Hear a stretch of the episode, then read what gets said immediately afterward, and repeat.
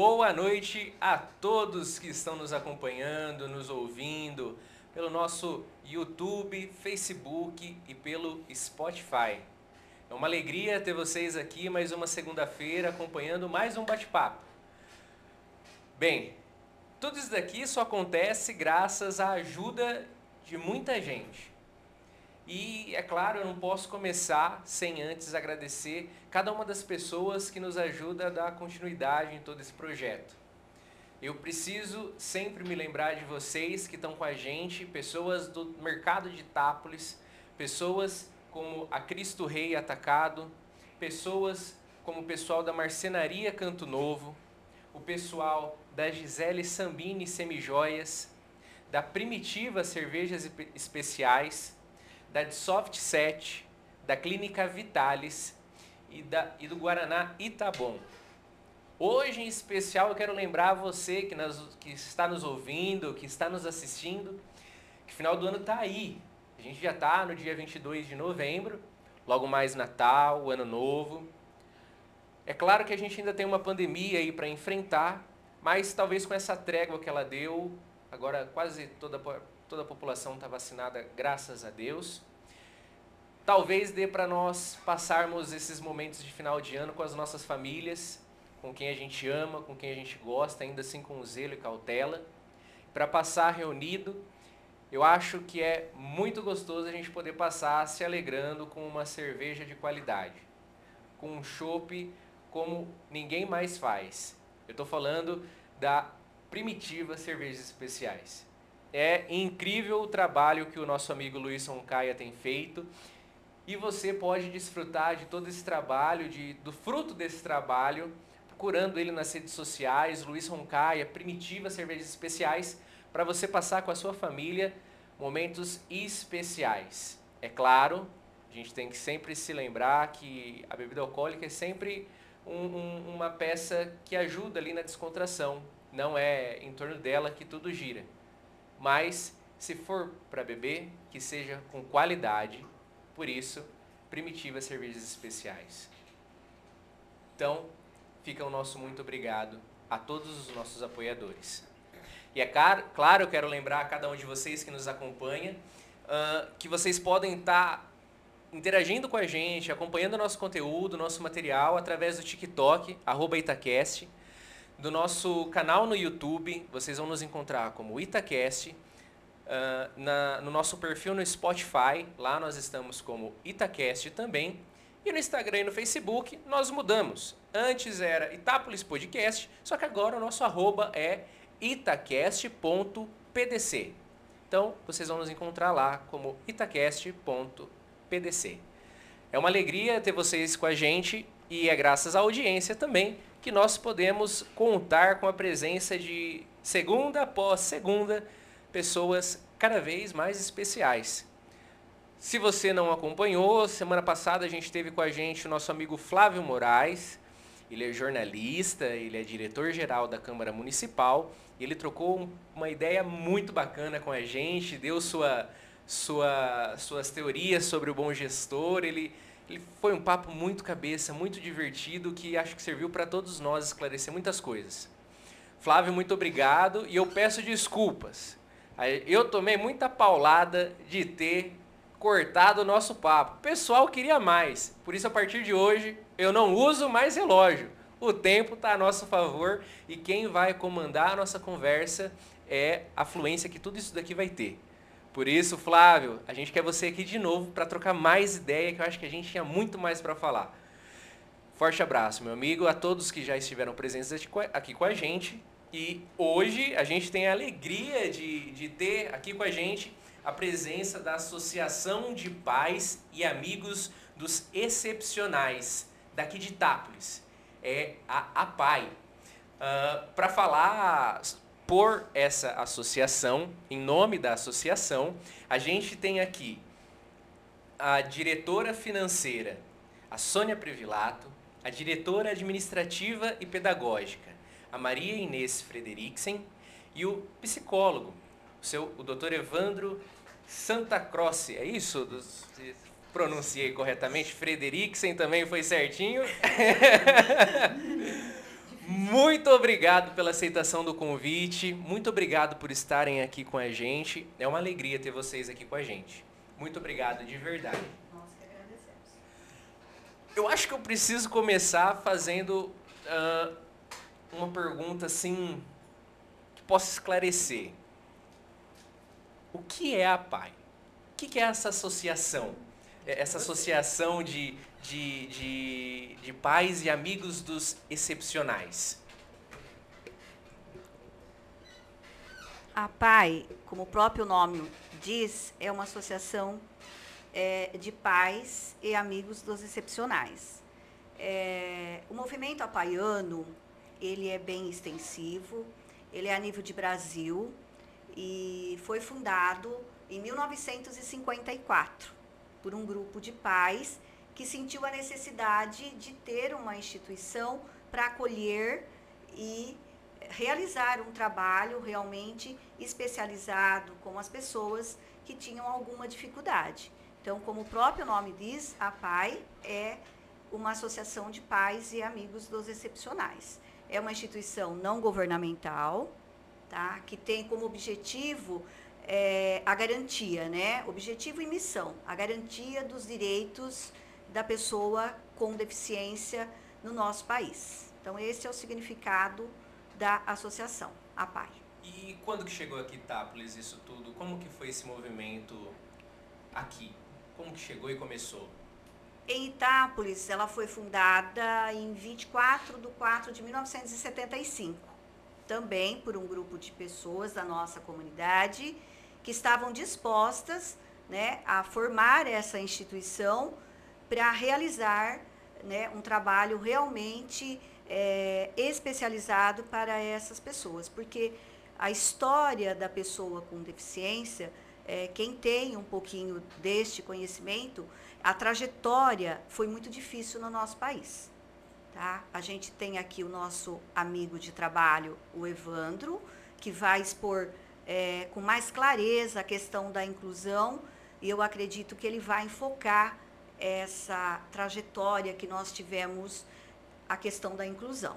Foi muito difícil, a aceitação também é, foi muito difícil a nível de Brasil, desde a idade antiga, né, que a gente tinha as pessoas que apresentavam alguma dificuldade, elas eram escondidas da sociedade, elas eram trancadas, né, não, não, não eram expostas pela própria família, pela, pelas autoridades, não eram aceitas. Né? Isso bem na idade antiga. Depois, o movimento foi crescendo, foi surgindo as instituições e, e foi assim é, acontecendo várias conquistas nesse período todo em relação à pessoa com deficiência. Até o, a questão do nome, da nomenclatura que a gente usa.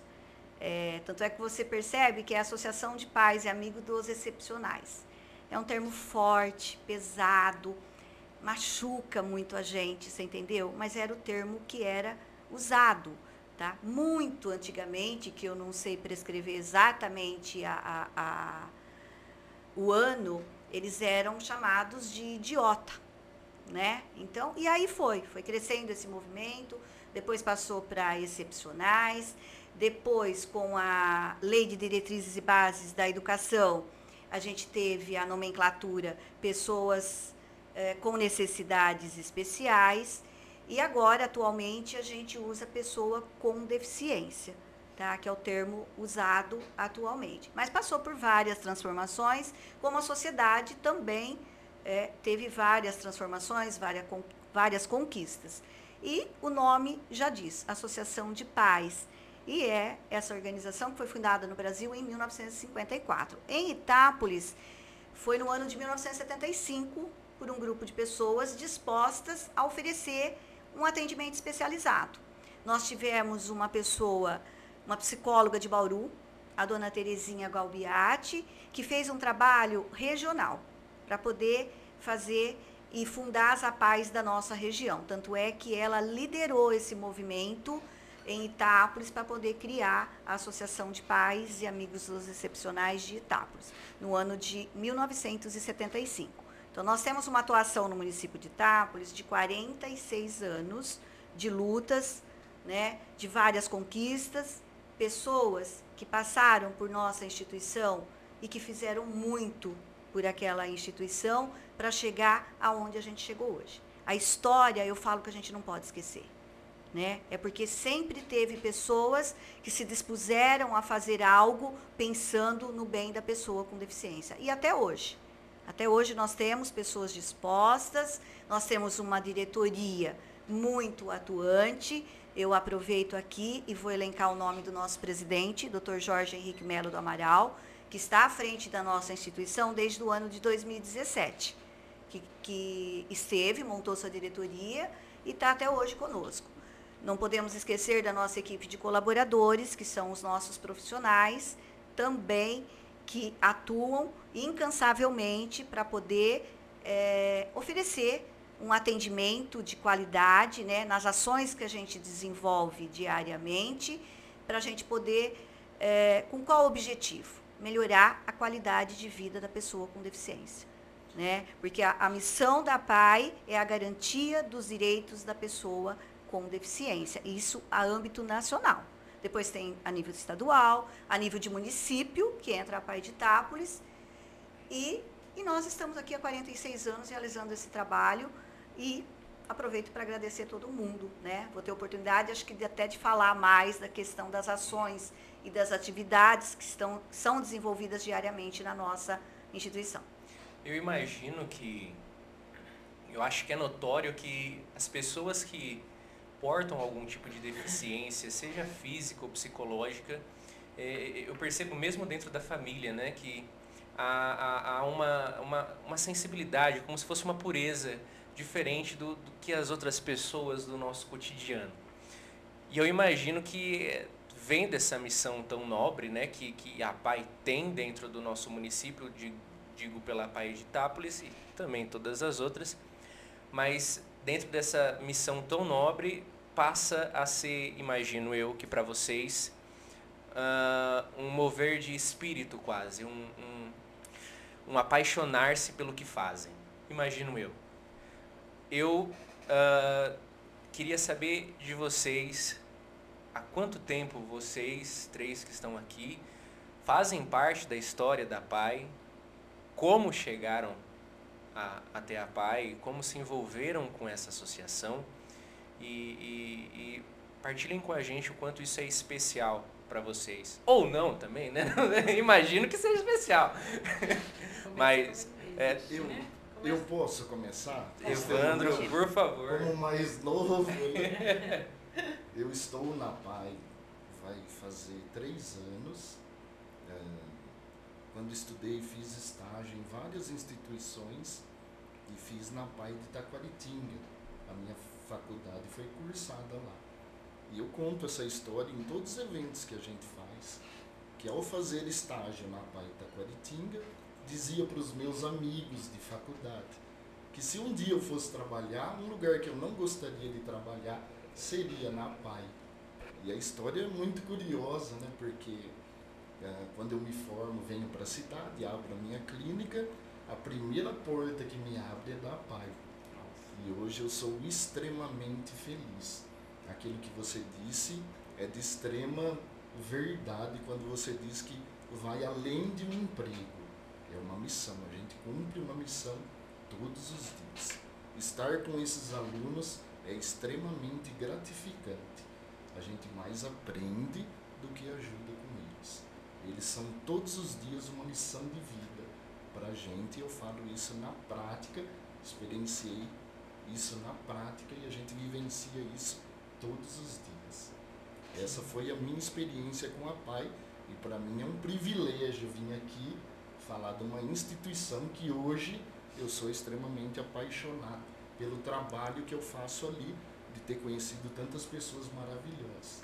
Não só os profissionais da equipe que compõem a PAI, mas dos alunos em si.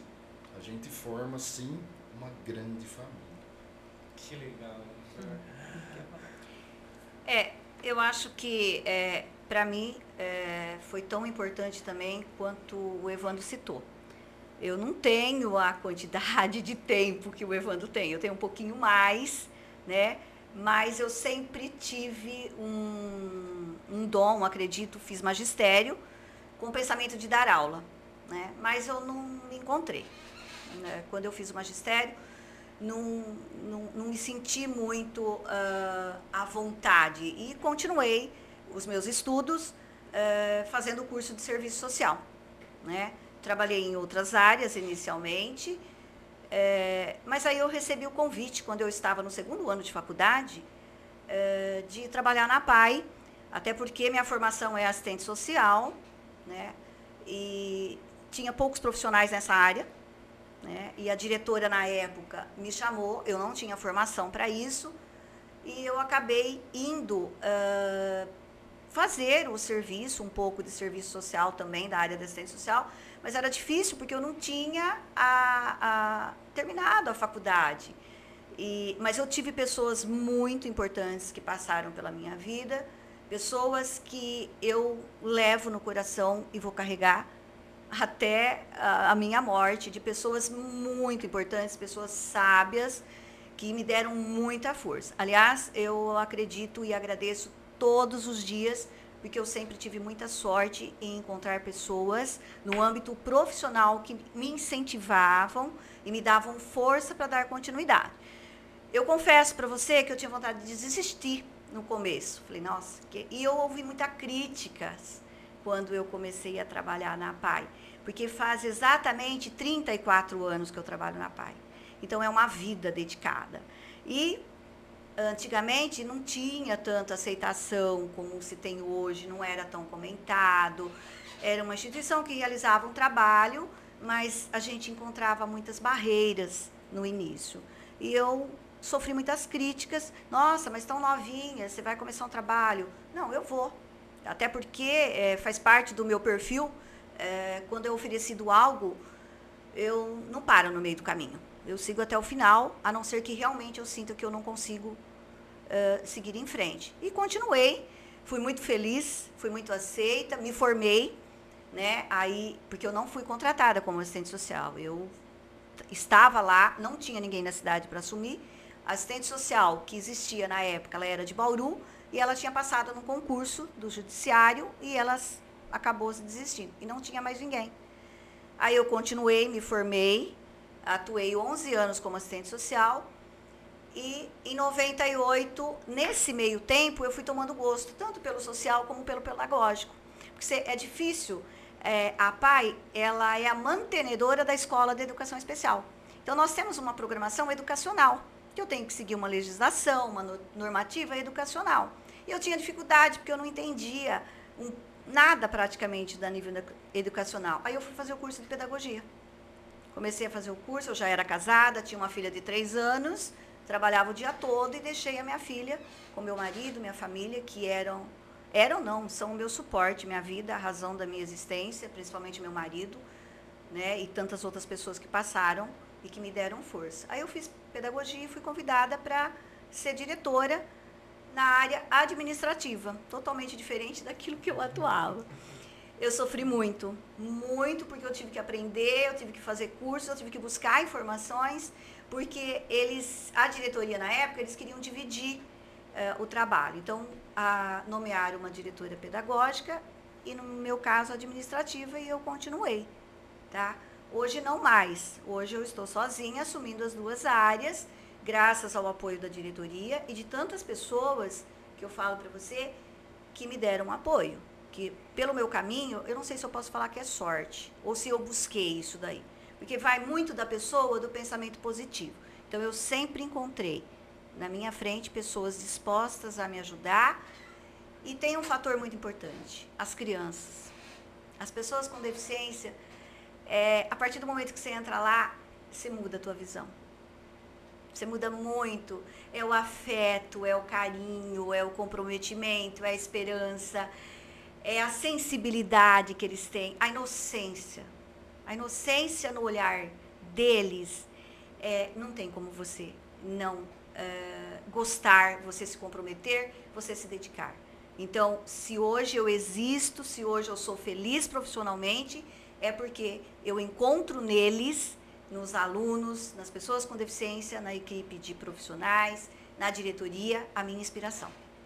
Para poder realizar esse trabalho e eu espero que Deus me dê força, continue me dando força para estar à frente né, dessa instituição com essa equipe maravilhosa, sem distinção. Né? Temos os problemas internos que o nosso psicólogo é, nos ajuda muito, como todo lugar tem, não é uma Brastemp, não é um mar de rosas. Todo lugar existe situações conflitantes, precisamos sentar, discutir, mas tem um fator muito importante, que é o nosso trabalho, que é a razão da nossa vida. São eles, o objetivo de estarmos lá. São os nossos alunos e nós temos união, partilha.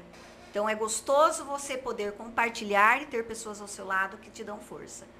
E é isso que eu tinha para falar no meu nível profissional. Bom, é, como eu cheguei na APAI? Contabilista, totalmente fora de, de contexto, né? Caí de paraquedas.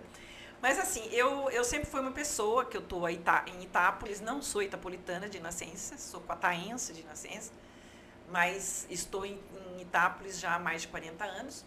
E eu sempre participei de movimentos, é, principalmente movimentos religiosos cursos, cursilhos e cozinha de, é, de barracão e constrói isso e pega dinheiro para aquilo.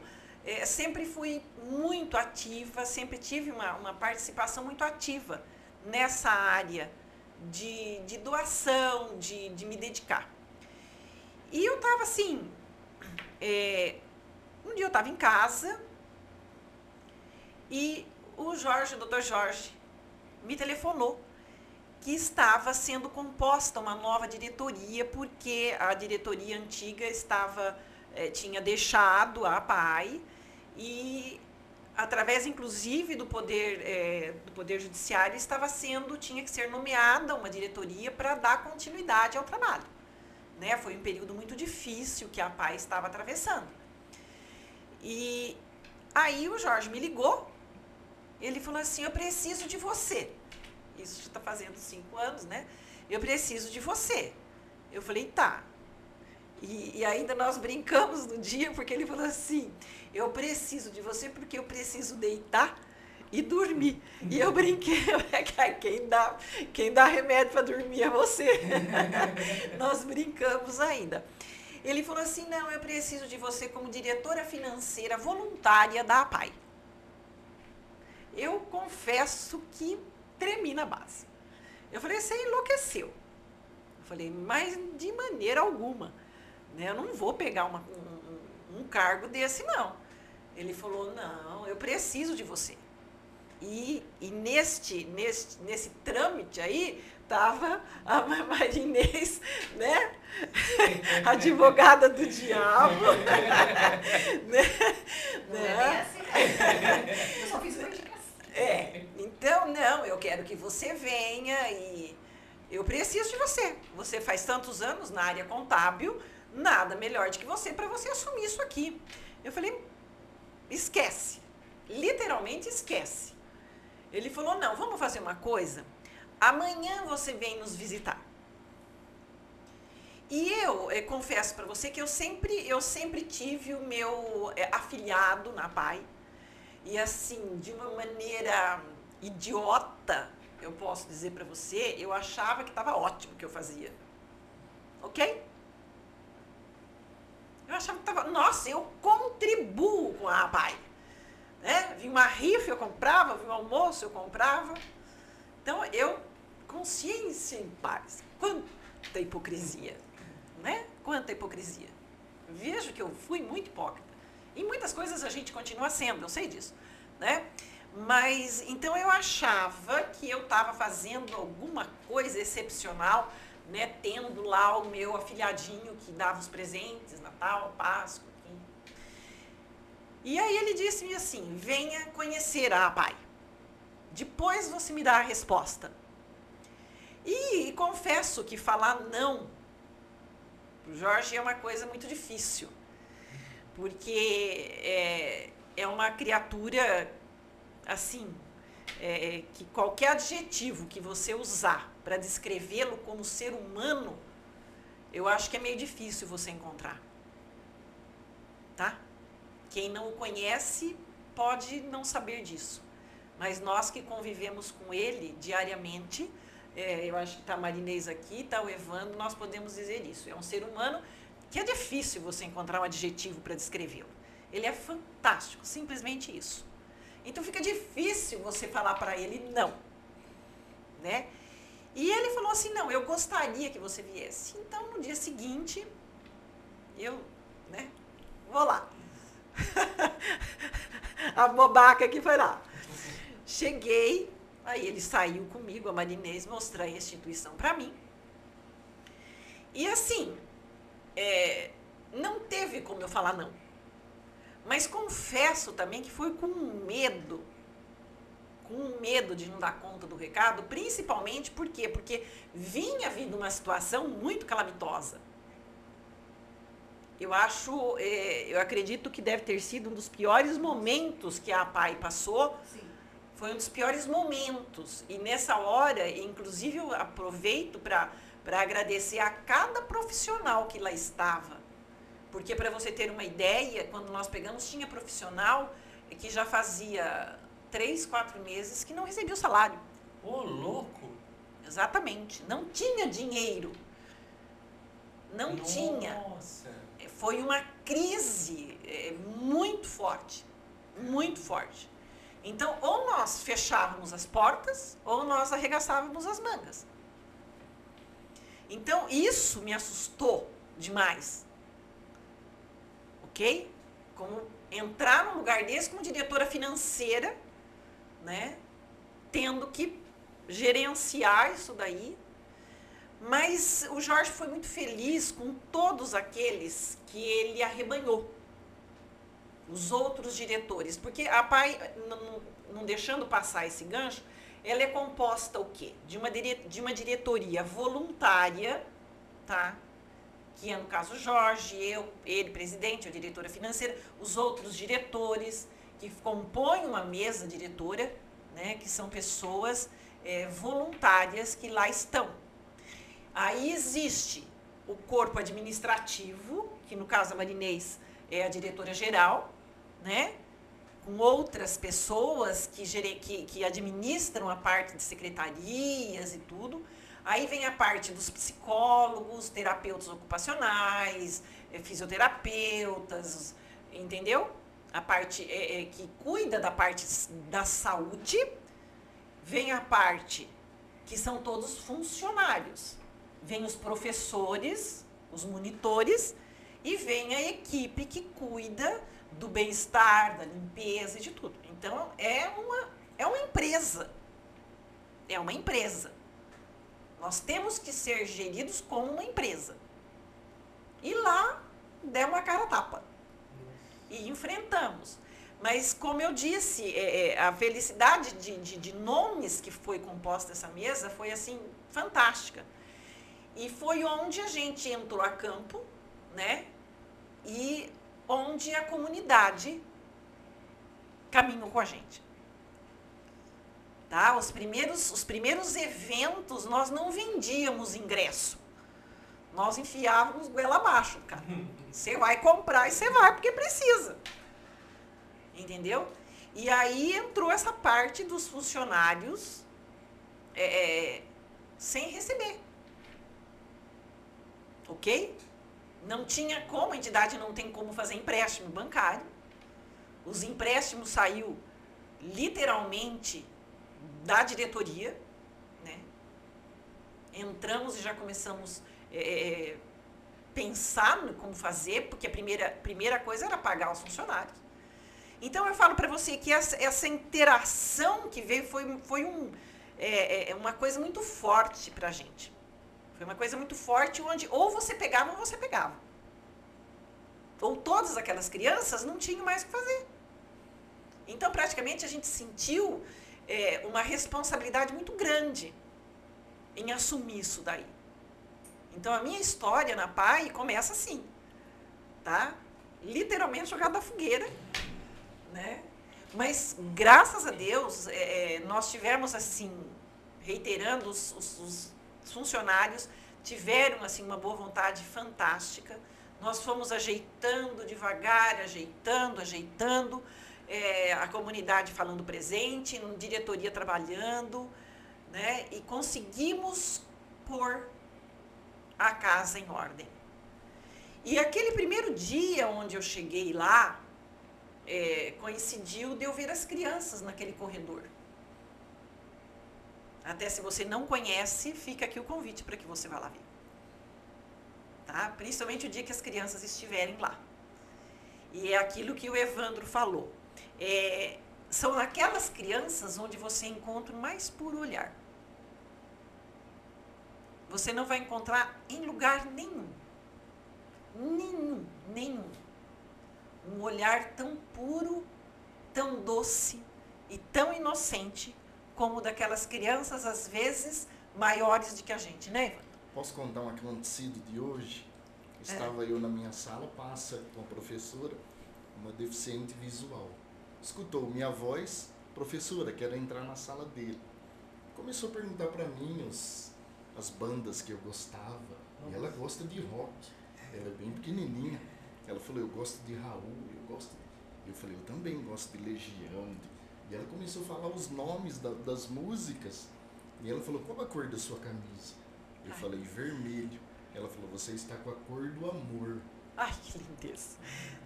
Aí eu, comigo eu disse, nossa, ganhei o dia, né? É. A gente vai trabalhar pensando nisso, né? É. Meu dia valeu a pena valeu naquela a pena. hora. É.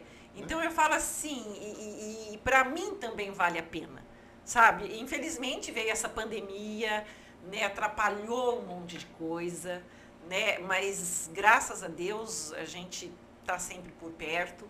Então a minha história na PAI foi a minha entrada na PAI foi essa.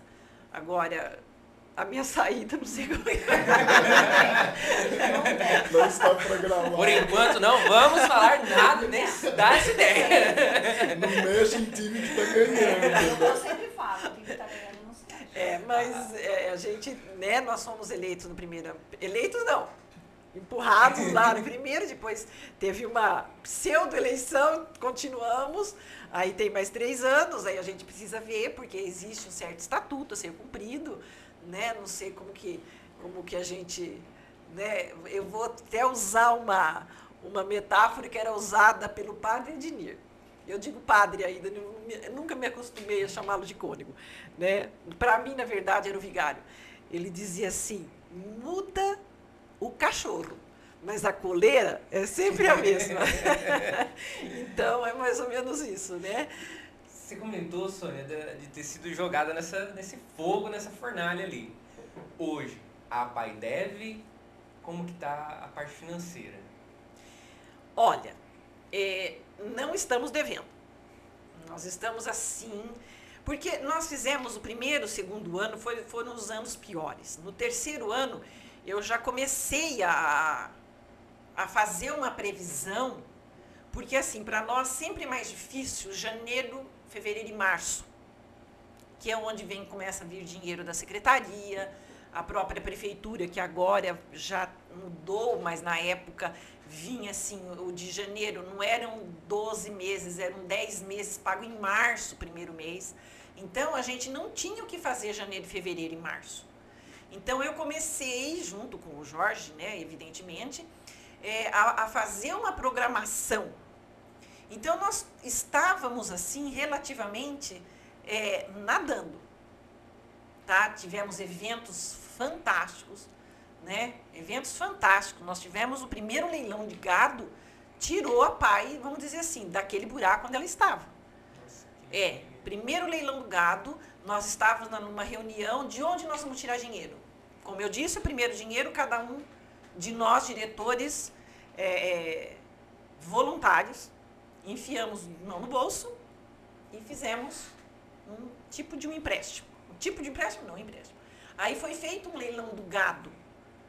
E o leilão do gado rendeu uma quantia tal que deu para liquidar esse empréstimo e continuarmos assim mais tranquilos. Porque a PAI ela recebe dinheiro da esfera federal, da esfera estadual, através das secretarias, e da esfera municipal. E temos as nossas contrapartidas. A contrapartida que nós dizemos o que, que é? Aquilo que nós precisamos ter em mãos para gastar. Ok? Então, hoje, é, eu digo assim, nós ficamos dois anos sem leilão. Isso quebrou. Não só a instituição, mas quase com todo mundo. Né? A gente sabe disso. O país quebrou, o mundo quebrou. Então, é, é, é muita conta que é feita para poder, né? A marinesa que não gasta, não pode gastar. Não, não pode gastar. então, é, é, é, a, gente, a gente leva a coisa muito, muito rígida. E hoje, nós estamos assim, equilibrados. Não sobra, mas também não está faltando. Nós estamos conseguindo manter o nosso quadro, fizemos, enxugamos o máximo que nós pudemos, corremos atrás de, de, de despesas que vinham na época que, que a gente pôde cortar, porque a verdade é a seguinte: isso daí é, é economia, inclusive doméstica. Né? Você, se você não ganha, você não pode gastar. Aquilo que você gasta tem que ser proporcional àquilo que você ganha. Então, é, é, é, e o cortar gastos e o cortar na raiz foi feito. Foi feito. Nós tivemos que, às vezes, é, ser duros, às vezes, e tivemos que fazer cortes. Né? Hoje nós temos uma paz extremamente enxuta em matéria de funcionários, mas que dão conta, né? E, e com isso nós conseguimos ir levando a instituição é, com todas as, as contas em dia. Então, hoje, tem bastante coisa que dá para a gente comentar a respeito disso. Ele dizia, mas hoje nós estamos assim. Podemos dizer para você que a gente deita e a gente dorme.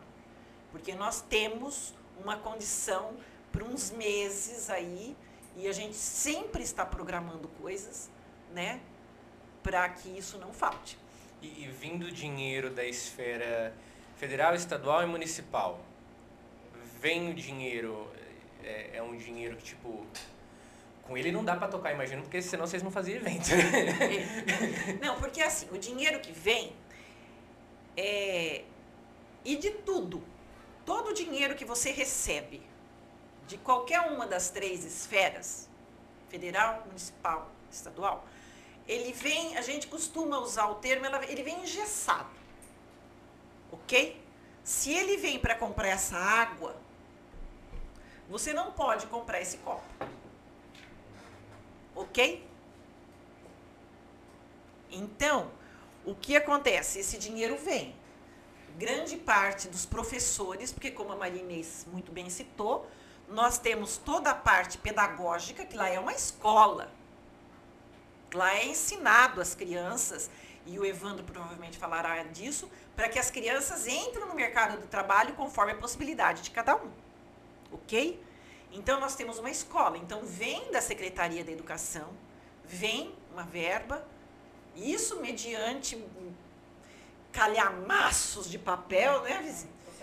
É, processos muito difíceis, muito complicados, mas que esse dinheiro vem, né? Então vem dessas secretarias e o município é, também provê uma parte, é feito é, é feito um plano de trabalho onde é acoplado esse plano de trabalho as necessidades que às vezes não se consegue cobrir com as, com, com as verbas federais e estaduais. Aí a gente é feito esse plano de trabalho, né, para que o município arque com uma parte, porque essas crianças, 90%, eu acho que quase 100%, né, são é, obrigatoriedades no município. E elas são encaminhadas para a PAI, mas a responsabilidade é do município. Nós estamos falando de mais ou menos uns 170. É, nós temos mais ou menos 170 alunos e uns 30 e poucos testes e coisas que já foram aplicados que possivelmente terão que integrar a, a, os alunos. Porque quando a gente fala de APAI, às vezes dá a sensação de ser uma classe, duas classes, não. É muita criança. São 172, pra, acho que para ser mais precisa. Entendeu? E, e vocês acham que o que é feito da, dessas esferas públicas, né? Uh, tá de bom tamanho ou dava para melhorar? Não, olha, é, eu acredito assim que se continuar do jeito que está, a gente não tem muito o que reclamar. A gente é, porque apesar de ser muita cobrança, né, é, poderia melhorar um pouco, mas eu ainda acredito que pra, nós estamos falando de Brasil. Sim. Né? E também não faz muito tempo esteve aqui um amigo sueco, amigo particular meu sueco, que fez uma, que deu uma, uma palestra, acho que o Evandro estava, é, de como é a saúde pública na Suécia, né? É, não tem muita diferença da nossa, não tem. O Brasil atua muito nessa área. Então vem um dinheiro, vem, né? Apesar de toda a burocracia, mas tem que ser assim. Sim. Eu acredito que no fundo acaba tendo que ser assim porque é, você tem o de boa intenção, mas tem aquele que não tem boa intenção, né?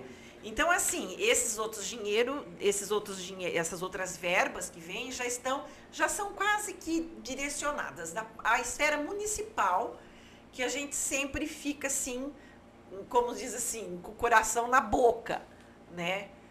É, porque a cada ano isso tem que ser renovado uhum. através das do orçamento municipal ok? Através do orçamento municipal, essas verbas são renovadas. Nós não tivemos, dizer assim, problemas. Nós tivemos lutas, mas que vencemos. Né? E estamos, inclusive, agora aí para ser votada, aguardando as, as, as emendas impositivas dos vereadores. É, o, a prefeitura manda uma parte do orçamento, é feita uma mexida no orçamento. Inclusive, não sei se você é, teve oportunidade de ver, eu ocupei a tribuna da Câmara um, há um mês atrás, mais ou menos, né, onde eu coloquei né, as necessidades. E eu acredito, eu, eu acredito muito no poder público nosso, eu acredito muito, nosso prefeito, nosso vice-prefeito, eles estão assim, a gente, é, em momento algum, a gente teve, assim, vamos dizer, é, receio de que vão nos deixar na mão. Nós não temos esse receio. Sabe, eu acredito muito mesmo que vai dar certo. Não temos a votação ainda. Você vai poder até acompanhar, né? Mas é, foi falado com os vereadores, é, praticamente quase que depois até em particular com cada um deles. Eles têm as emendas impositivas, o nosso plano de trabalho está lá é, detalhado para quem quiser ver publicamente lá, né, para todo mundo. E, e, a gente acredita muito, muito que vai dar certo esse ano também, né? E aí depois fica a contrapartida nossa, né? Você comentou, Sônia, tudo detalhado. Uma dúvida que eu tenho. Como que funciona a parte de, de, de pagamento de funcionário? Isso é uma tabela que vem da, da, da Pai Brasil? Como que é? Ou é o custo do profissional mesmo na cidade? Como que funciona? Não, não. Na verdade, nós seguimos muito... Nós temos a, a, a Federação das APAES, ah, que é legal. é sediada em Franca, né? A Federação das APAES do Estado de São Paulo é sediada, sediada em Franca. E ela tem... É, é ela direciona é, é, tudo isso daí para que a gente cumpra e... É, eu não posso, por exemplo, pagar um funcionário porque ele, ele faz parte de um sindicato, eles são sindicalizados, eles são é, é funcionários como se fosse de uma qualquer. Tem piso, tem piso. Salarial, normal. É, é, é, tudo, tudo como. É aquilo como eu falei para você, é uma empresa. É como, por exemplo, se eles fossem funcionários de um ângulo, de, um, de uma outra escola. Eles são registrados tudo recolhido, tudo, a folha de pagamento é totalmente é, certa, tem os reajustes, tem tudo, tudo, tudo cumpre-se tudo aquilo, toda a legislação é cumprida. Toda a legislação é cumprida e a gente está conseguindo fazer isso daí. Que incrível. Agora, por exemplo, digamos assim, eu tenho um familiar que, que eu acredito ser portador de alguma deficiência intelectual, algo do tipo assim. Imagino que não, nem para todo mundo é fácil detectar algum tipo de deficiência. Acho que ah, o senhor até poder ser mais específico, mas acredito que nem tudo é tão explícito né, nesse, nessa esfera. Ah, como que eu, pai, eu, irmão, eu, primo de alguma pessoa que, que possa ter algum comportamento que eu detecto que há alguma, um atraso ou algo do tipo, como que eu faço? Para que, que eu recorro? Bato na porta da pai? Que, co- pra onde eu corro? Como faz? Com os meios de comunicação, isso tem mudado bastante. As pessoas têm muito acesso a informações hoje, né? Mas a gente recebe as demandas de vários lugares. Ela pode sim ser a demanda própria, o pai identifica ao longo do desenvolvimento, do filho algum tipo de atraso. Aí ele pode bater lá na porta, a gente está aberto a todos os tipos de avaliação. Dá o nome para assistente social, ela agenda uma avaliação com a equipe multidisciplinar que a PAI compõe. Se eu não me engano, acho que é a única da cidade que compõe toda essa grade de funcionários. Então a gente enaltece a nossa equipe, todos os profissionais da saúde, porque é uma avaliação, nós comentamos sempre entre nós, muito rica, que é composta de dois psicólogos, duas fonoaudiólogas, duas terapeutas ocupacionais, dois, é, uma técnica de enfermagem e mais assistente social, que acolhe essa demanda. Todos esses profissionais, durante a avaliação, entrevistam tanto a família como a pessoa avaliada. Feito isso, os profissionais sentam, discutem o caso, o que cada um observou, e aí faz uma devolutiva para a família, já com os encaminhamentos.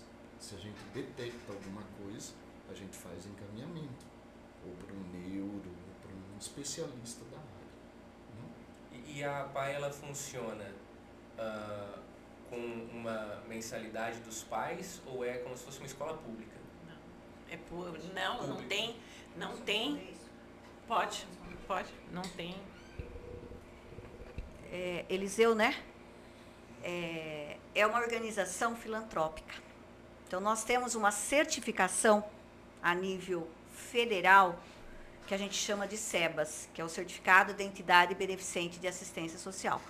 Então, o atendimento é totalmente gratuito. A gente não tem possibilidade nenhuma de cobrar nenhum atendimento. Em razão de quê? Porque caso ocorra esta situação, a gente perde todas as certificações que a instituição adquiriu até agora, que não são poucas. Tá? É, isenções ah, de vários documentos, é, várias situações, por exemplo, imposto de renda, né, Sônia? Sim. que a gente recolhe sobre a, a folha de pagamento, é, a gente tem uma isenção e outras tantas isenções que o governo federal oferece, a questão do IPVA, dos transportes, né? Então, tudo isso e outras coisas mais. Só que tudo isso é, demanda um processo criterioso, né? Porque a gente vive num país é, nada burocrático, né? Que a gente tem que montar uma documentação enorme. Então, tudo que se faz na APAI, como a Sônia disse, administrativamente, ela é mais do que uma empresa. O setor administrativo é muito trabalhoso, porque é uma infinidade de documentos que você tem que apresentar. E nós temos, assim, ó, três áreas de atuação dentro da APAI, que é a área da saúde, a área da assistência social e a área da educação. Cada área de atuação tem uma normativa, tem legislações específicas e a gente tem que seguir criteriosamente essas legislações. É por isso que ela disse das verbas que já vêm é, Engessadas. engessadas é nesse sentido. Então, por exemplo, Secretaria da Educação do Estado. Eu vou custear os nossos professores, equipe da educação. Se você falar para mim assim, ah, eu posso pagar um psicólogo com a verba da educação? Não, eu não posso pagar o psicólogo. Tá? Então, os planos de trabalho que nós fazemos todo ano, que é uma tonelada de documentos burocráticos, é, realmente é tudo nesse sentido, para deixar a instituição administrativamente, né, com toda a documentação em ordem, e modéstia à parte, a gente tem realmente é, lutado muito, feito muito para seguir criteriosamente, tanto é que a instituição, ela tem toda a sua documentação em dia, né, e a gente acaba isso demanda um certo trabalho da equipe, principalmente do setor administrativo, para a gente atuar nessas três áreas aí que eu já mencionei para você: educação, saúde e assistência, cada uma com as suas normativas. E voltando na questão dos recursos que a Sônia mencionou, a área da assistência. A gente recebe uma verba federal da assistência social muito é, pequena, não é um valor muito alto, mas eu tenho que seguir a normativa da assistência. Né? Da saúde, é, a gente ainda não está recebendo é, verba da saúde do governo federal, porque faz pouco tempo que nós conseguimos a certificação que a gente chama de CNES, que é Conselho Nacional de Estabelecimento de Saúde. Então, a gente está alimentando o sistema, o site, isso tem todo um processo burocrático por trás disso, porque eu falando parece que é simples, né? Mas não é simples, não, é complicado. E isso demanda um certo tempo de alimentação do sistema para que a gente possa estar recebendo a verba da saúde. Então, as verbas, elas vêm engessadas, tá? Além dos recursos próprios que nós temos, né, Sônia? Que aí entra em outra uh, questão, que é a despesa da instituição, que é de recursos próprios. Nós ficamos muito felizes com uma experiência que nós tivemos na semana passada, que eu posso dizer que foi anos de lutas em relação a conseguir uma certificação que é humanamente impossível. São poucas a paz conseguiu e que tem essa certificação, que é o PRONAS. É um programa do governo federal que ele designa verbas para as instituições desde que você tenha a certificação. E nós estamos lutando com essa certificação eu falo para você que mais de 10, 15 anos que a gente todo ano alimenta e vai, documentação e volta, processo e vai. E a semana passada, que feliz que nós ficamos, né, Evandro, de poder compartilhar isso com a nossa equipe, quando a gente viu no Diário Oficial da União, Associação de Pais e Amigos dos Excepcionais de Tapos. Isso foi uma glória uma glória, uma luta de anos, incansável, até muito antes dessa diretoria assumir. Isso demanda o quê? Para o ano que vem, a gente pode elaborar projetos, né, dentro das especificações que eles determinam, para que a gente possa trabalhar com esta verba dentro da instituição. Então, nós temos conseguido muitas coisas. E eu gostaria até de aproveitar, se você me permitir, falar de algumas conquistas que a gente teve na APAI, é, eu vou elencar mais ou menos esses últimos três anos, tá? Que apesar de termos vivido essa experiência muito difícil que a Sônia relatou, né? Que foi difícil, foi um momento difícil para a instituição. É, a transição do ano de 2017 para 2018, onde a gente teve essa situação aí conflitante, né, que criou uma certa desarmonia, insegurança, né, funcionários sem receber, é, sem diretoria praticamente, e a gente teve essa diretoria que abraçou a causa e que conseguiu, com muito sacrifício, com muita colaboração, levantar aquela instituição. A partir do ano de 2018, a gente começou a ter várias conquistas. A gente começou a trabalhar com parcerias. E o que eu falei para você, uh, quando eu contei minha experiência na APAI, que quando você tem um trabalho é, transparente, de credibilidade no município, que você consegue parcerias, você é, corre atrás dos processos, dos projetos, a gente vence. Porque a gente não perde prazo, a gente quase se mata lá dentro, de tanto trabalhar, de tanto vestir a camisa. O comprometimento que o Evandro falou, que eu mencionei, é muito, é muito real. A gente vive isso diariamente e a gente teve parcerias do Fundo de Projetos, que é a nossa federação estadual, ela designa recursos para instituições do Estado de São Paulo. Porque o movimento apaiano ele é focado assim, ó, Federação Nacional, Federação Estadual, é, conselhos regionais e a PAI do município. Nós temos 2.145 APAIs a nível de Brasil. 307 APAIs no estado de São Paulo.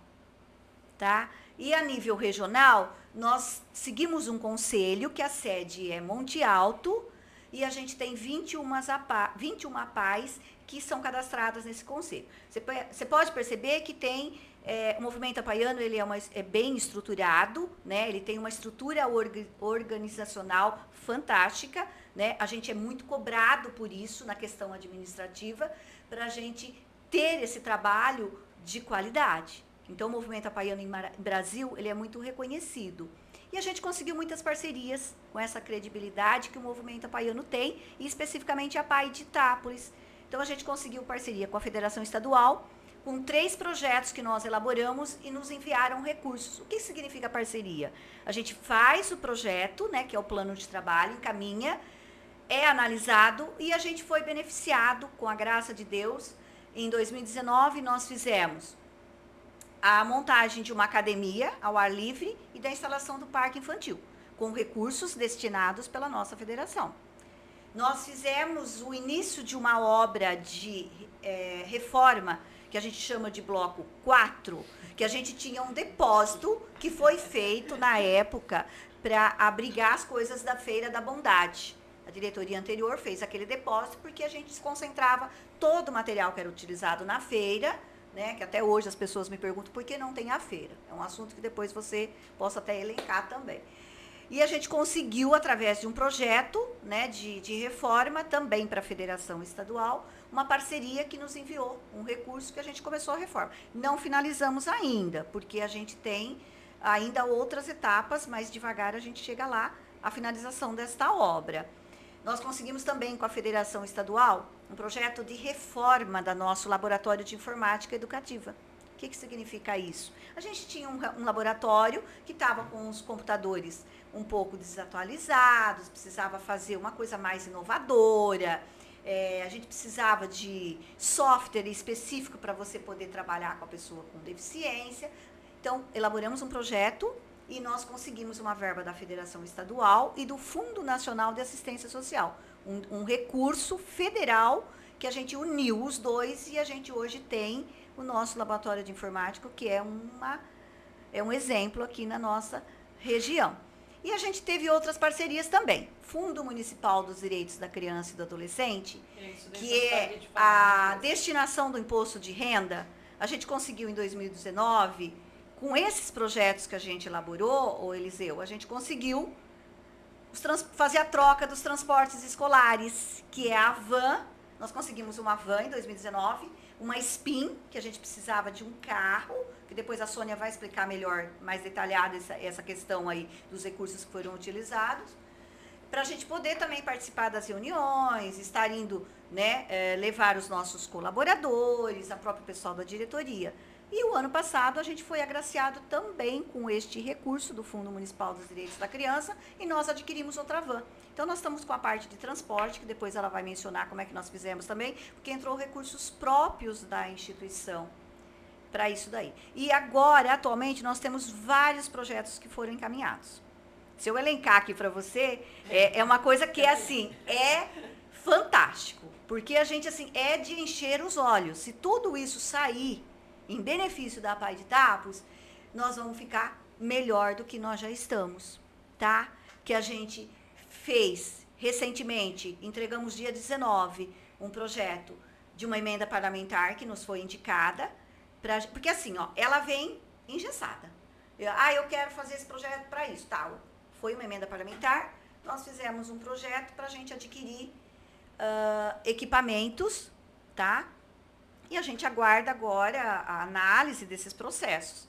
Nós também elaboramos um projeto para a Credit Citrus, que é uma empresa muito forte, né? É, que já nos ajudou em 2018, é, nos fornecendo um recurso para a gente criar a sala de integração sensorial, que funciona dentro da PAI. Foi uma parceria com eles. Agora eles nos possibilitaram encaminhar outro projeto né, que a gente acabou fazendo, a reforma da brinquedoteca, que é um projeto que encaminhamos, está em análise. E outros ainda que nós encaminhamos, que se eu ficar falando aqui, ainda tem vários, né? E eu vou tomar muito tempo e a Sônia vai elencar um pouquinho dessa questão do, do Fundo Municipal dos Direitos da Criança, que eu acho importante ela falar um pouco da destinação do imposto de renda, o que, que é isso no nosso município, como que funciona, que eu acho muito importante as pessoas terem esse conhecimento, né, Sônia, Sim, sobre a questão da destinação do imposto de renda. Tá bom? É, essa parte do imposto de renda é, é muito simples. É, só que assim, você, se você é uma empresa, você tem que ser tributado pelo lucro real. Então, a parte do lucro real da empresa, você antes de pagar é, por um DARF específico, que você paga todos os meses, você já paga é, direto para a instituição. Tá? E, e o imposto de. Você vai, esse dinheiro você já põe lá. Já na, na hora que você chama para fazer o pagamento, está lá, para quem você destina. Então, por exemplo, você pode destinar para a PAI, você pode destinar para fundo do idoso, coisa. Você tem o local específico. E o imposto de renda, logo nós estamos aí de novo com o imposto de renda. Parece mentira, mas nós estaremos aí já já.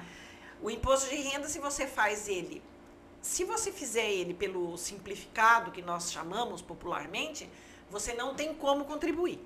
Mas muita gente tem que fazer pelo modelo completo, né? Onde tudo é, é você tem que que colocar médico, tudo, né? É, despesas e tal.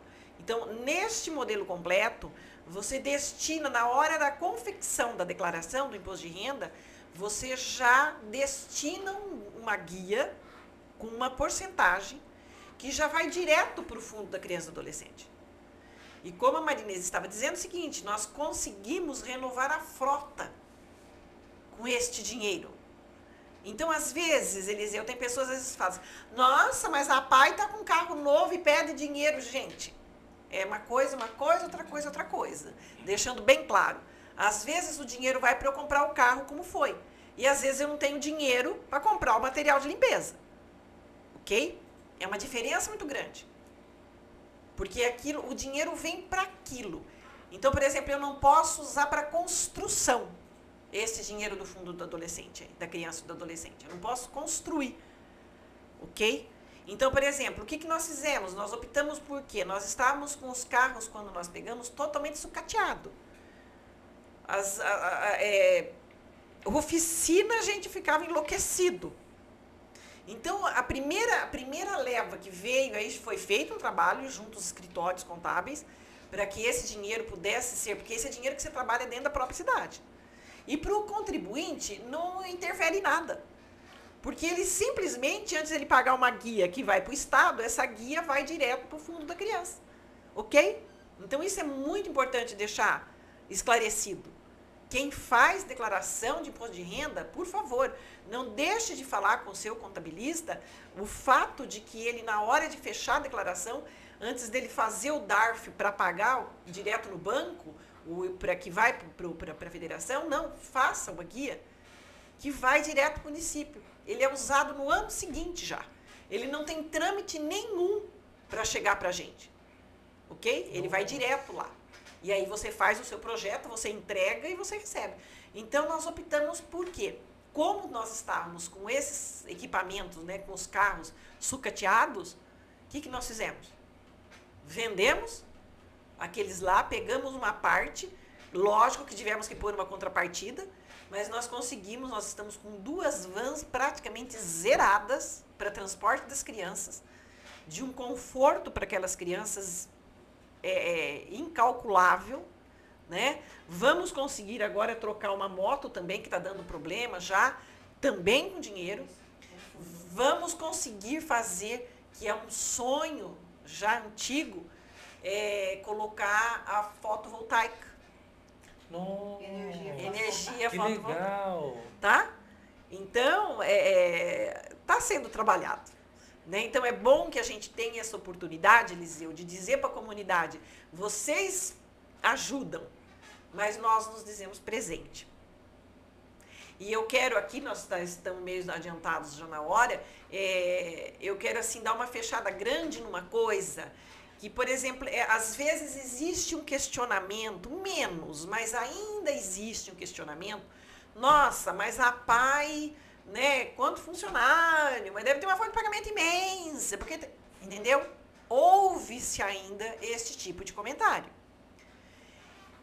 E eu deixo aqui mais uma vez, porque todas as vezes que eu me dirijo à sociedade itapolitana, eu deixo aberto todos os documentos, tudo, para o dia e hora que quiserem estar lá para verificar, para olhar, para fazer uma auditoria, tá lá. Ok? Hoje nós temos, como foi lembrado pelo Ivan, nós temos 172 crianças com problemas de deficiência. Se você pegar 172 crianças normais, vamos dizer, ditas normais, né? E, e imagina cuidar de 172 crianças. Tá? Agora você calcula cuidar de 172 crianças com problemas, né? De, de, de fala, de, de locomoção, de entendimento, autismo, toda, toda a gama que tem das deficiências. E para isso, nós temos tudo, desde a diretora geral até o nosso tiozinho que mexe com limpeza. Nós temos 42 funcionários. Ok? Para uma folha de pagamento de R$ 84.500. Então, eu, eu costumo dizer que a matemática não mente. Matemática não mente. Eu não gosto de matemática, hein? Odeio matemática. Eu sou contabilista, mas não gosto de matemática. Mas a matemática não mente. Então, se eu tenho 84 mil reais para eu dividir com 42 funcionários, eu acho que é muito simples fazer uma divisão e saber que não existe super salário. Não existe gente ganhando acima daquilo que deve ganhar. Ok? Isso é muito importante, Eliseu, porque ainda às vezes a gente ouve um bochicho aqui, um bochicho lá, né?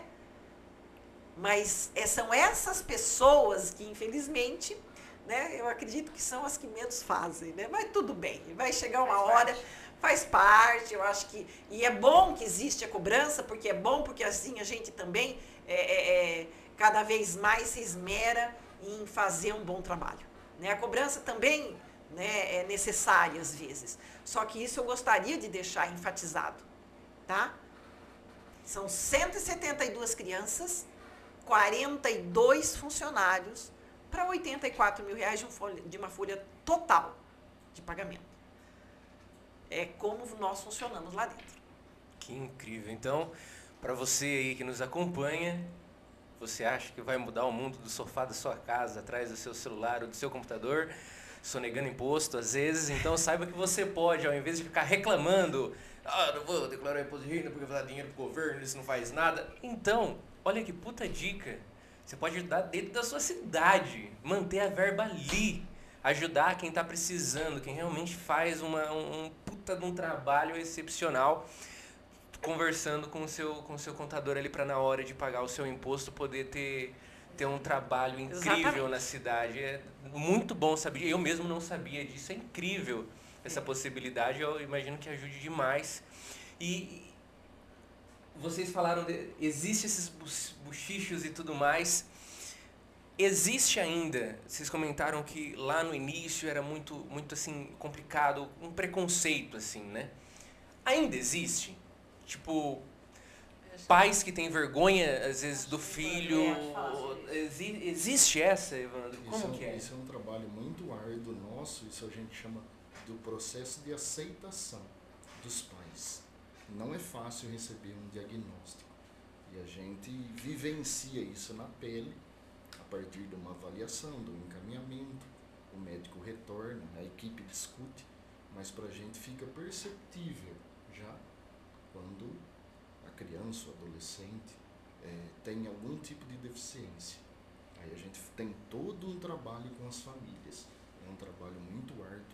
A gente tem uma filosofia entre os profissionais da saúde em que a gente fala o aluno 4 horas na escola, 20 horas em casa. Então, se a família não caminha com a gente, a gente não consegue evolução naquele aluno. Então, a gente trabalha muito esse processo de aceitação.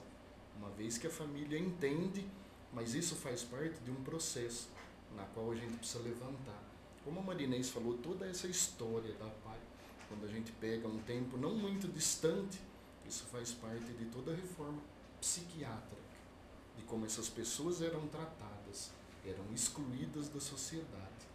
Uma vez que a gente vive num mundo totalmente capitalista, em que a pessoa é aquilo que ela produz. Antigamente existia a concepção de que uma pessoa com deficiência é improdutiva e nós trabalhamos arduamente para encontrar produtividade nessas pessoas. Inclusive eu trouxe os nossos manuais na qual a gente se referencia. Antigamente o foco era muito na doença, o CID-10. O diagnóstico ele é importante para dar uma diretriz de como a gente vai trabalhar com esse aluno. Mas hoje não é mais o nosso foco. Hoje a gente se pauta pela CIF, Classificação Internacional de Funcionalidade. A gente não está preocupado com o que ele tem, a gente está preocupado com o que ele é capaz. E nós, como escola de educação especial, todos os dias treinamos para que eles tenham independência, autonomia, consigam um trabalho e sejam reconhecidos na sociedade. Esse é o nosso trabalho. Inclusive, a gente tem já trabalhado há uns dois anos, não conseguiu implementar na escola totalmente por conta da pandemia, mas já obtivemos sucesso mesmo sem executar o que é o projeto, o programa de inclusão social para o trabalho da pessoa com deficiência. E do início da discussão desse projeto, a gente já conseguiu incluir oito alunos nossos no mercado de trabalho.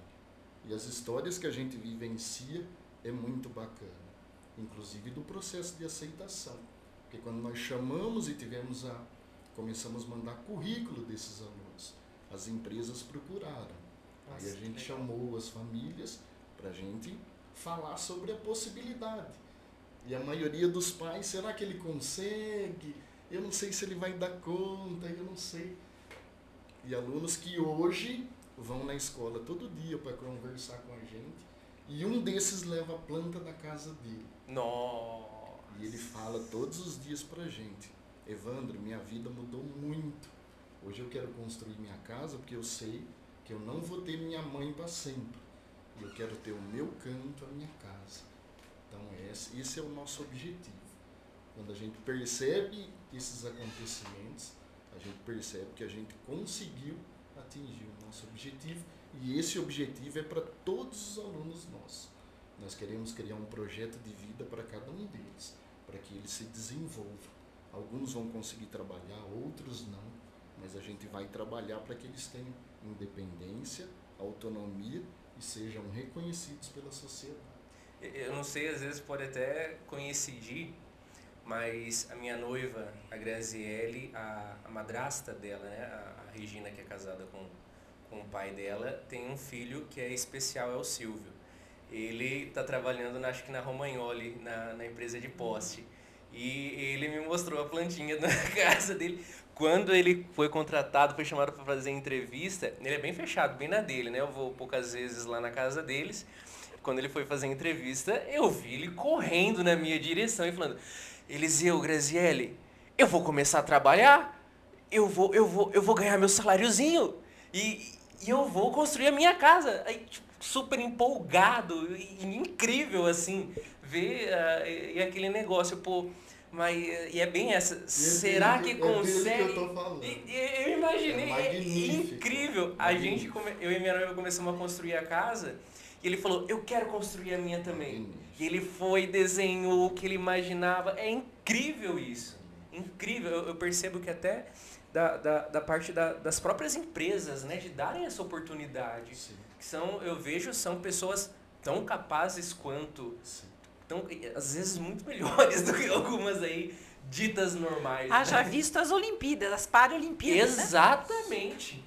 É incrível, é incrível. Maravilhoso. Aquilo foi é um evento emocionante. emocionante. As Paralimpíadas eu falo que é mais emocionante do que as Olimpíadas normais. É, é, e muito é onde... pouco transmitida Sim, e reconhecida. É, é. Né? Mas é onde tem, né? É, é. que eu mencionei, né? A trajetória do movimento apaiano ela vem sofrendo mudanças ano a ano, né? Mas ainda é. precisa muito é onde você vê que, que eles, eles ultrapassam limites, né? Sim. Ultrapassam limites. É, eu vi um vídeo muito interessante que é, tipo, na academia chega uma pessoa com uma perna amputada, na, no judô chegava uma, uma moça uh, cega, uh, e o pessoal, quando essas pessoas chegam, olha, pô, o que, que essa pessoa é. vai fazer aqui? Aí o cara vai na esteira, com a perna amputada, coloca a prótese dele ali e dá um pau em todo mundo. A do é. judô dá um pau em todo mundo. Veste a faixinha preta dela ali. É. E assim, tão capaz quanto e muitas vezes muito mais capaz capaz do que... Do Sensibilidade que... deles. Né? É, é, incrível isso, né? Eu, eu, particularmente acho incrível, né? E imagino que vocês, com toda essa experiência de estar tá lá, devem, igual o Evandro disse no começo, deve ser o, o, o, o ganho de cada dia ver coisas como essas, né? Existe discriminação, existe preconceito. Uma vez que a gente fala de inclusão social, às vezes fica na cabeça das pessoas que inclusão social fica só na parte arquitetônica. Vamos por rampas, adaptar banheiros, e não é essa a inclusão social. Ela é importante também mas ela tem que acontecer na cabeça das pessoas, na educação do filho, né? Essa é inclusão, para que ele respeite. E no Setembro Verde, que é o mês da inclusão social, nós visitamos as escolas para falar sobre. E a palavra que a gente mais falou sobre com as crianças foi sobre empatia. Se coloque sempre no lugar do outro. Aí você vai praticar a inclusão social e jamais vai discriminar ninguém. Então essa é a nossa bandeira empatia. Se coloque sempre no lugar do outro. Prova disso, um dos que foram empregados, que a gente acompanha, um dia veio na escola e falou para mim, Evandro, conversando com o moço lá da, da minha firma, ele disse que era injusto eu ganhar o mesmo salário que ele. Ele nem compreendeu o que aquilo significava, mas era uma discriminação. É. Né? Ainda está evidente. Está né? evidente. Tá evidente. E coisas que doem no nosso coração quando a gente escuta de imaginar que um ser humano não há mais espaço no mundo para esses tipos de pensamento. É, é, é quase é, é, é, lamentável, mas chega quase a soar como cômico, quase como uma piada, né? Em pleno século XXI, onde o mundo é tão tecnológico, rápido, culto, o conhecimento na palma da mão as pessoas ainda agirem como os indígenas, o pessoal das é. cavernas que vê uma pessoa com deficiência exclui. É, é, é, é eu imagino ser de uma imbecilidade tão é grande. É a pobreza espiritual. Exatamente. exatamente. Pobreza espiritual. Quando a gente pratica a inclusão social, na metáfora de Platão, a gente está saindo da caverna, está soltando as correntes e indo em busca da luz que é o respeito, a empatia. Agora, quando a gente vê uma ação dessa, é o ser humano no movimento contrário, voltando para a caverna e fugindo da luz. Né? Mas você sabe como isso conserta? Como?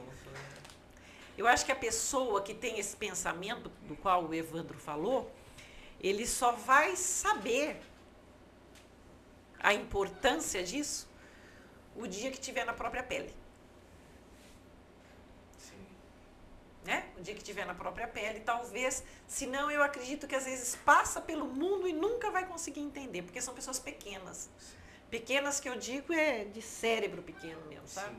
É, são pequenas, são pobres, né? E, então é, é, uma pena, mas eu acho que muita coisa já mudou Sim. e muito mudou e a gente está caminhando para isso, se Deus quiser. E a é. nossa escola tem o dever de provocar esse sentimento nas pessoas? Que diz o Estatuto da Pessoa com Deficiência. De quem que é o dever de protegê-los? Da PAI, da Escola de Educação Especial? Não, o Estatuto fala, o dever é de todos. Todas as pessoas têm o dever de defender a pessoa com deficiência. Quando ela enxergar uma discriminação, preconceito, né? qualquer tipo de violência contra eles, a gente tem total autoridade para denunciar. Garantia dos direitos. Isso. né? É, direitos. Que incrível. E, Missão da e é, é graças ao trabalho missionário de vocês, digo assim, né? Que, que, que vocês tentam enfiar a conscientização na cabeça de pessoas tão pequeninas e, e- e trazer dignidade às pessoas, às vezes esquecidas pela sociedade. É muito bom. Eu acho que o trabalho de trazer dignidade é de uma nobreza tão grande, tão grande, tão grande. E é muito bonito o trabalho E esses trabalhos que nós fazemos, e principalmente né, o trabalho voluntário, ele está à disposição de qualquer pessoa. Ele é aberto a qualquer pessoa. Né? A gente faz eventos.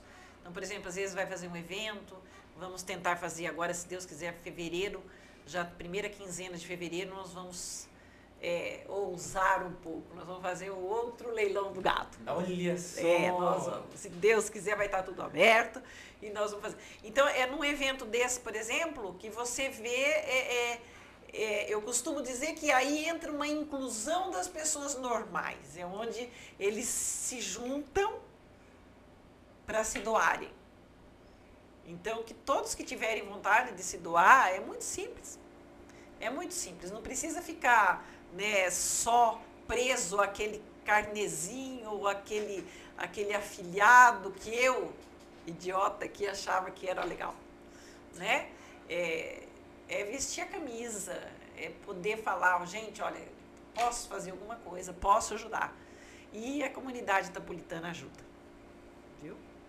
Orgulho de ser itapolitano e saber que a população ajuda. Ajuda, muito. Ajuda, ajuda. Nossa população, nós costumamos dizer que caminha lado a lado. Nós temos pessoas, e com um detalhe maravilhoso: grande parte dos maiores doadores nossos são anônimos, Olha só. ok? Pessoas que, né, uns dias atrás o cara falou: abre aquele portão que eu vou descarregar todos o piso que vocês precisam. Mas não Nossa, conta para ninguém. É. O Nossa. prédio lá que eu falei. É o prédio que nós estamos tentando fazer, tentando fazer. Caridade perfeita. É, nossa. é, é, é, quero- e tem muitos assim, tem muitos assim. Não querem que coloque o nome, então a gente, nós temos que fazer o nosso caixa, as coisas. Então, às vezes, a, a menina lá, Sônia, que jeito que eu ponho? Doação. Simples. Só isso daí, doação. Porque as pessoas não querem ser, ser vistas. Então, nós temos N pessoas na cidade. E N pessoas que, quando precisa eh, limpar a mesa, varrer chão, também está lá ajudando. Isso é muito bom. A gente agradece essa população de Itápolis. Eh, agradeço também né, ao trabalho que a Marinês tem à frente lá da instituição. É um trabalho árduo, maravilhoso. É uma profissional. É porque é minha vizinha, não. Mas é de uma capacidade, de uma dedicação maravilhosa. Né? Um grupo de funcionários fantásticos que, que vestem a camisa. A toda a nossa diretoria, que é uma diretoria engajada. É dos caras assim, outro dia fizemos em pleno feriado, 8 horas da manhã, lá tentando saber que vamos ganhar dinheiro, né? Meia dúzia lá. Uma E, é, e a gente olha para cada um deles, aquilo, eu falo que parece que é um bichinho que entra e que te, que te leva a falar, não, nós vamos fazer, e vamos fazer, não, vai dar, não, vai dar para fazer, nós vamos fazer. Então, é, é, é, eu falo que é uma força maior que, que move. Só pode ser. Tá? E- É uma força maior que nos Tudo, move. tudo que passou, né, Sônia, durante a pandemia, as professoras É. adaptando os materiais para É. pessoas, né? Cada um com um tipo de dificuldade. Nossa. Então foi muito desafiante. Eu acompanhei, nós acompanhamos Vou falar um o trabalho das meninas, foi espetacular. Tá. Ter que gravar vídeo, ter que montar o estúdiozinho lá dentro para elas gravarem vídeo. E elas falam, foi uma experiência Foi. né, Fantástico. fantástica. Que legal.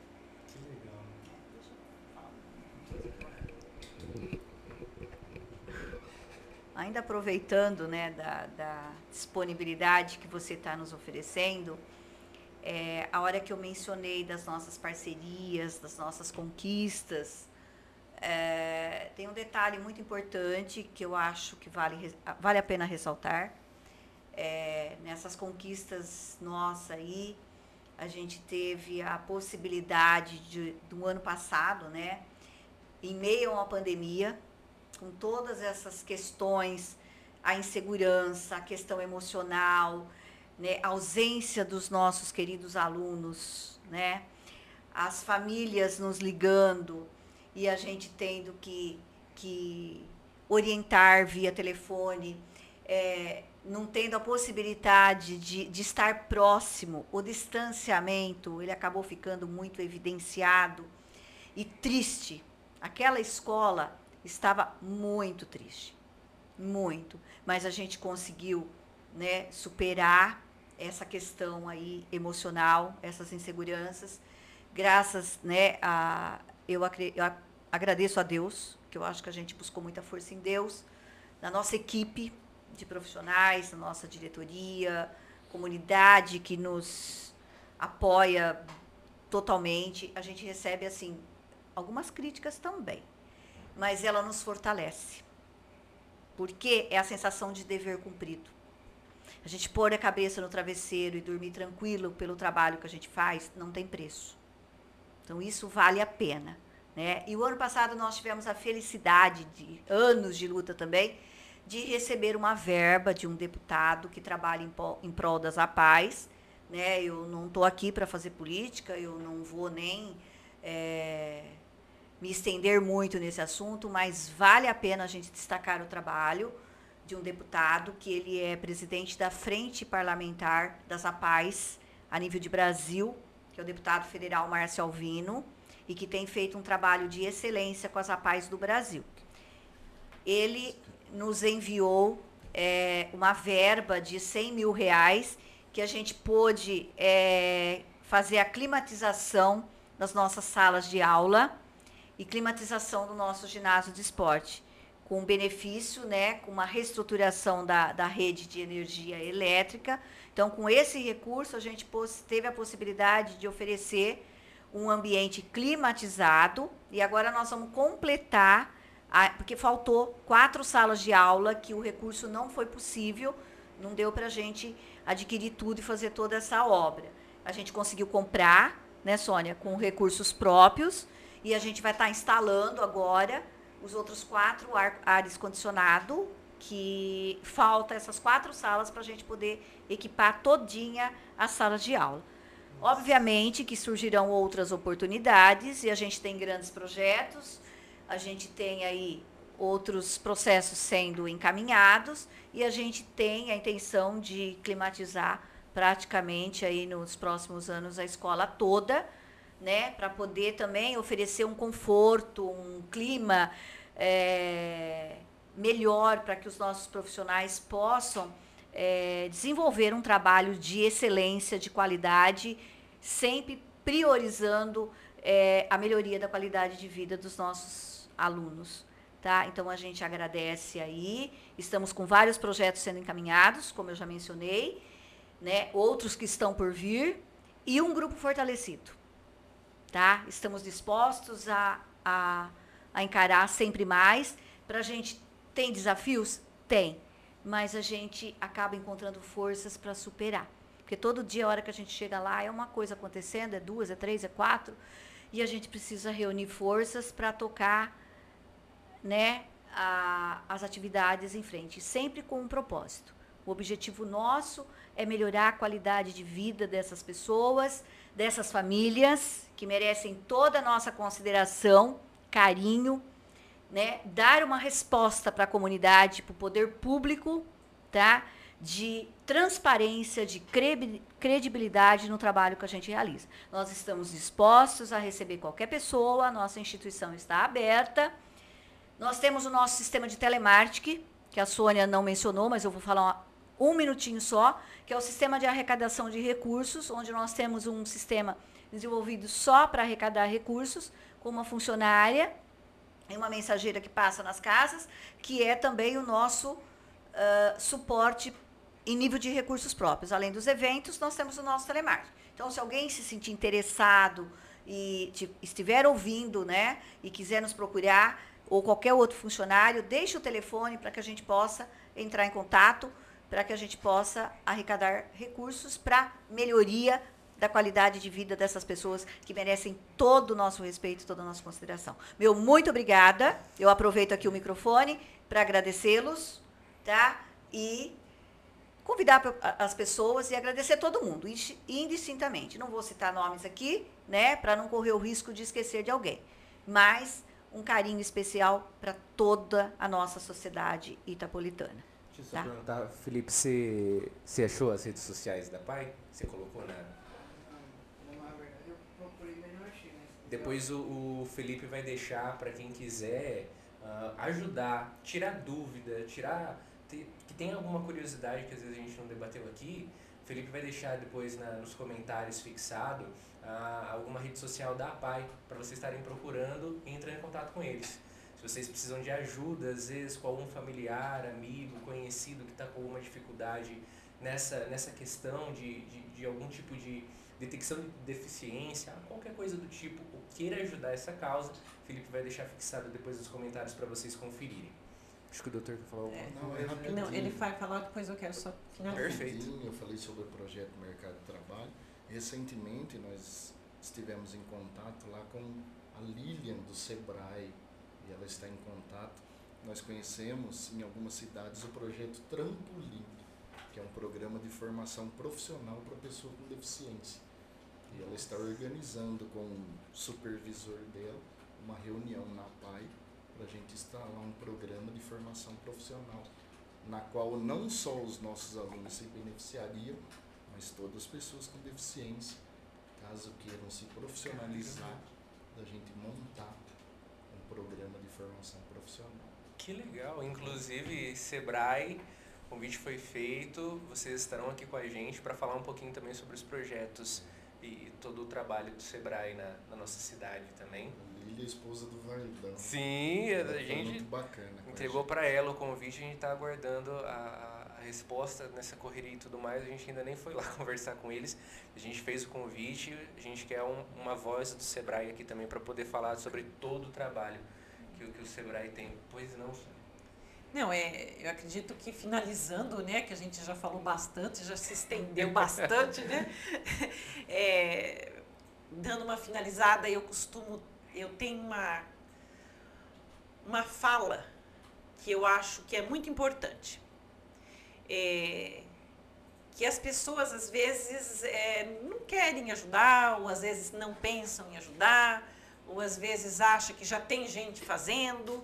Né? Então, eu costumo dizer assim: é, todas as pessoas, praticamente, né, se casam, têm seus filhos, é, e quem tem os seus filhos normais, vamos dizer assim, vamos usar esse termo, já enlouquece quando uma criança está com uma febre, quando ela está com dor de garganta, como ela não sabe o que vai fazer, corre para cá, corre para lá. Só que quando chega no final da tarde ou no dia seguinte, essa criança já está correndo de novo, já está brincando de novo, ela já sarou. Aquelas crianças que lá estão, e eu acho que é aí onde que tem que entrar de todos nós o respeito que o Evandro disse, é, a empatia com essas famílias, porque essas famílias não vai adiantar dar remedinho. Não vai adiantar botar o termômetro para ver se a febre passou e no outro dia a criança já ralou o joelho de novo, já subiu na escada, já, já aprontou. Aquela criança, ela vai ser sim sempre. E ela vai depender sempre de alguém que estenda a mão. Então, que a gente possa é, ter esse, é, essa vontade de ajudar. E as pessoas que às vezes acham que não possam, que não podem ajudar, todos podem. Então eu falo, pense nos filhos, nos netos perfeitos que cada um tem dentro de casa e pense nesses pais o quanto dariam para estar no seu lugar. Né? E deixo aqui os meus agradecimentos a vocês, a sua equipe. E quero mais uma vez agradecer ao Dr. Jorge, que é assim um esteio da nossa entidade. Né? Ao Jorge, os meus respeitos. OK? Muito obrigada. Perfeito. Nós que agradecemos a vocês. Fixado, então as redes sociais da PAI estão fixadas nos comentários desse vídeo, dessa transmissão ao vivo. Conheçam essa instituição se vocês ainda não conhecem. E se já conhecem, mas ainda não ajudam, entre em contato. Vê uma possibilidade de você ajudar, porque como a Sônia acabou de falar, todo mundo pode ajudar. Sou eu que tenho a agradecer a vocês, primeiro por estarem aqui, por terem vindo uh, falar um pouco sobre essa causa, e segundo, e mais importante, sobre o trabalho de vocês. Muito obrigado por estarem prestando esse trabalho na nossa cidade, uh, fazendo de tudo, imagino que das tripas coração muitas vezes. Muito obrigado a vocês, todos, todos da PAI. A todos vocês, toda essa equipe tão elogiada aqui. E também obrigado a esses 172 alunos que trazem luz para a vida de muita gente, com toda certeza. Exatamente. Exatamente. E as famílias também. É. Todas as o famílias. Respeito, nosso todos respeito. Vocês. Nossos Nossa respeitos. Ficamos por aqui em mais essa segunda-feira. Uma gratidão também a você que nos acompanhou. Depois, todo esse nosso bate-papo vai estar no Spotify para você ouvir simplesmente durante seu trabalho, durante a academia, no seu dia a dia, para você acompanhar. Esse vídeo vai ficar disponível no YouTube e no Facebook, onde vocês vão conseguir nos encontrar como no YouTube Itacast e no Facebook. Uh, deixa eu pegar minha colinha. E no Facebook itacast.pdc. E depois a gente vai postar alguns cortes, alguns ponto, pontos uh, ápice, digamos assim, do nosso bate-papo no TikTok, Itacast, e no Instagram, itacast.pdc. Então, nos acompanhem. O nosso muito obrigado mais uma vez a cada um de vocês também, os apoiadores. Nosso muito obrigado. É, eu imagino que hoje é, é mais um dos dias que vocês puderam ver que toda ajuda que vocês nos dão tem um fim social, pelo menos. Então, a gente está aqui tentando fazer isso, trazer um bem social para nossa para nossa amada Itápolis.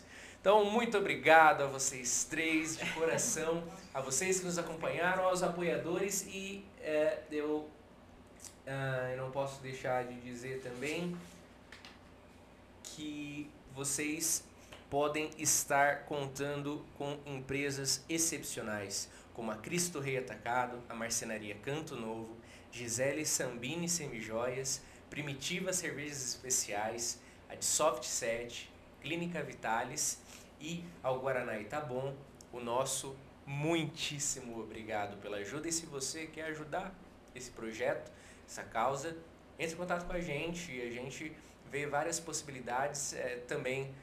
Qualquer um pode ajudar a gente trazer, dar voz a quem merece ter voz, a quem merece ser ouvido, a quem tem coisa construtiva para trazer para a cidade. Então, os nossos microfones sempre estarão abertos. Se a gente pode ajudar de alguma forma, nosso estúdio está à disposição da APAI. Muito obrigada. Para o que vocês Muito precisarem. A Tá gente bom? agradece. Muito obrigado de verdade mais uma vez por, por vocês estarem aqui. Então, pessoal, até segunda que vem. E eu quero que vocês prestem muita atenção nas nossas redes sociais por esses dias. Nós estamos passando por uma mudança. Faz um mês e pouquinho que nós iniciamos o Itacast e nós estamos recebendo ajuda agora de, de pessoas voltadas à área da publicidade. Eu arranho um pouquinho ali no marketing digital, mas agora profissionais da área estão nos ajudando de forma voluntária no nosso projeto. Então a gente vai mudar a nossa identidade visual, a gente vai mudar um pouquinho uh, algumas coisas do nosso formato. Por isso, já desde já, você que está nos ajudando, nosso muito obrigado. Logo mais a gente se encontra aqui com você também, sentado aqui para trocar uma ideia. Mais uma vez, muito obrigado. Até segunda que vem, pessoal.